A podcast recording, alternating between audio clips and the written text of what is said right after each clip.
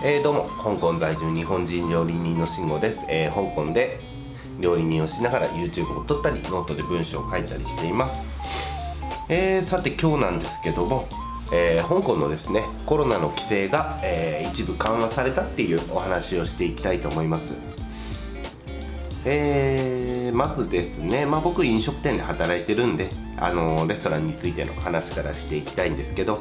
えー、店内飲食禁止の開始が、えー、18時から22時に緩和された。今までですね18時しか18時までしか営業できなかったのが、えー、22時までの営業に緩和されました。そして1テーブルあたりの人数を2人から4人に緩和されました。いややっと。もう何ヶ月ですかね。23ヶ月ずっと夜の営業できなかったんで。えー、僕今このラジオを撮ってるのが2月19日金曜日の朝なんですけど昨日ですね2月18日から、えー、規制が緩和されて昨日ですね久しぶりにあの夜の営業やってきました。いやすっかりね勘鈍ってないかなとかちょっと心配だったんですけどね。まあ店内満席になりといってもね普段のあのー、50%しか入れられないんでまあ、満席と言っていいのかどう言っていいのかというとこですが、まあ、そんな状況でも、えー、結構ですねあの店内盛り上がって活気のある営業ができたかなってやっぱりね、えー、夜営業できるっていいなと改めて思いました。で、えー、ただですね規制は緩和されたんですけど増えたこともあってえー、1つ目はですね、えー、香港政府が開発した新型アプリえー、安心出向でいいのかな読み方。安心は安心のままで、えー、出るに行くで安心出向っていう、え、アプリがありまして、え、お客さんは入店の際にですね、え QR コードをそのアプリから入って QR コードをスキャンしなきゃいけない。もしアプリを持っていない場合は、え氏名電話番号来店日時といった個人情報の記入をしてもらいお店はそれをえー、保管しておかなければいけないと、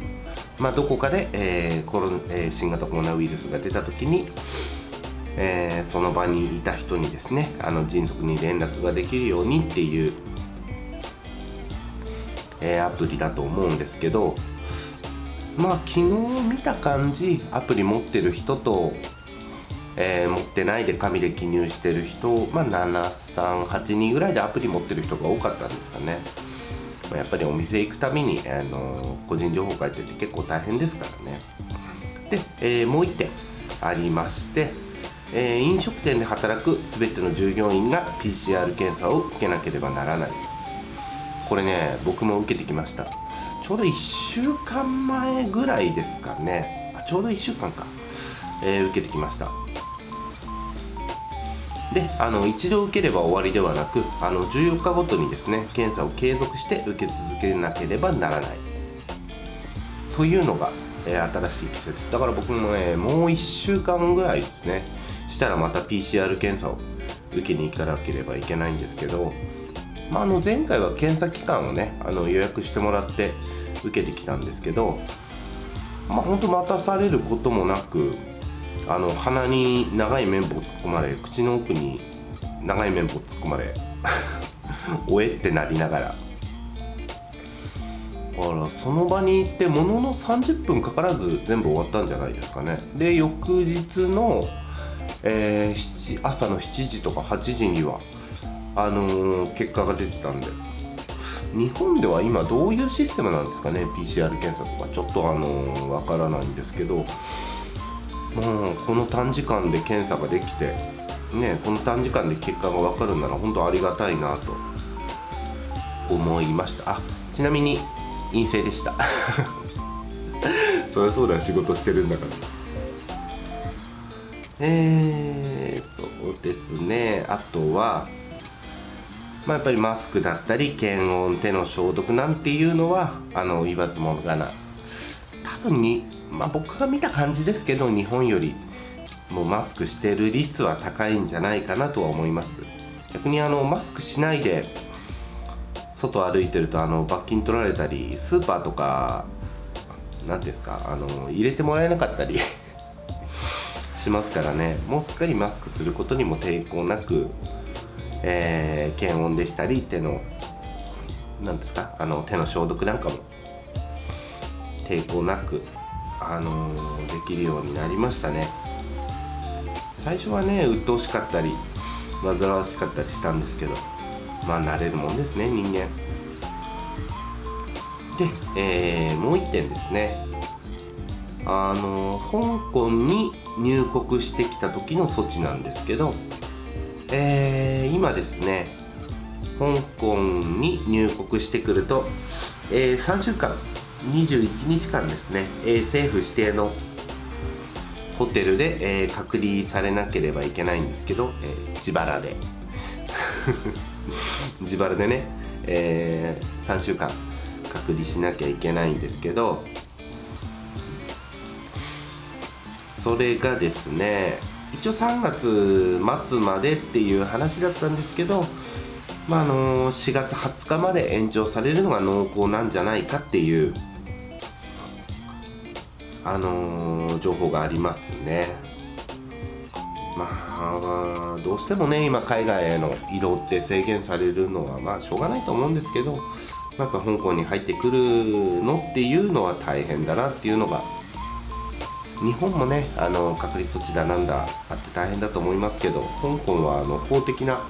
拘束力があるんでもしあのその政府指定のホテルから脱走した場合はあの逮捕されますからね。ねその逮捕された時にどういう罰金なり刑なりがあるかっていうのはちょっとわからないんですけどうーんやっぱりそれだけ重くあの規制されてるんでぱりね入ってくるのも大変だと思うんで早くねいや海外行きたいな飛行機乗りたいなと思うんですけどね。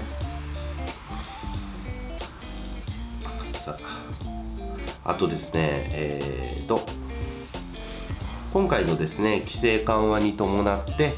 えー、スポーツ施設フィットネスジム美容院マッサージ公共娯楽施設あのコンサートホールとかですねえー、テーマパーク博物館映画館アミューズメント施設、えー、ビリヤード場ボーリング場アイススケートリンクゲームセンターは18日から営業再開が可能となるとであの香港にあるあの水族館と遊園地が一緒になったようなあのオーシャンパークっていうでっかいあのなていうんですかねテーマパークというか遊園地があるんですけどそこは昨日から。で香港ディズニーランドは今日ですねえー、19日から再開するそうです、まあ、再開するものがある一方で、えー、サウナパーティールームバーパブナイトクラブカラオケマージャン店スイミングプールなどはまだ再開を認められていません。いやースポーツジムなんかも開くのかな行かないけど。そういえばですね昨日僕の家のすぐ近くにあるあのビクトリアパークっていう大きい公園があるんですけどそこにジョギング行った時にあの今までだと何ていうんですかねトレーニング器具というか鉄棒とかあの腹筋する足を止めるものというか何ていうんですかね分かりますかね？えー、体を支える棒とかそういうところにね、えー、周りに柵があったんですけどえー、そういうのもなくなってましたね。だいぶ、うん、なんか見た目がすっきりして。よかったですね。あともう大きいのがですねもう個人的に大きいのが映画館。やっと映画館再開されましたね。であの昨日お客さんから聞いたんですけど「あの鬼滅の刃」まだやってるよって いう話だったんで。えー、今回こそはね次の規制が来る前に、えー、公開が終わる前に、えー、無限列車乗車していきたいと思います。いや多分僕去年の年末ぐらいに見たい見たいって言ってて規制されたんで、まあ、やっぱり2ヶ月ぐらいは規制されてたんでしょうね。えー、というわけで今回は、えー、香港の、えー、近況をお伝えさせていただきました。ちなみにですね、え今回え、読んだ記事というか今回のニュースは香港経済新聞というサイトを見ながら、え、話してます。あの概要欄にリンク貼っておきますんであのより詳しく見たいという方は概要欄から覗いてみてください、え、もし気に入っていただけましたら、えお手持ちのプラットフォームのいいね的なボタンそして、えー、チャンネル登録的なボタンコメントなんかいただけると本当にいつも励みになります。それでは、えー、次のラジオでお会いしましょう。慎吾でした。バイバイ。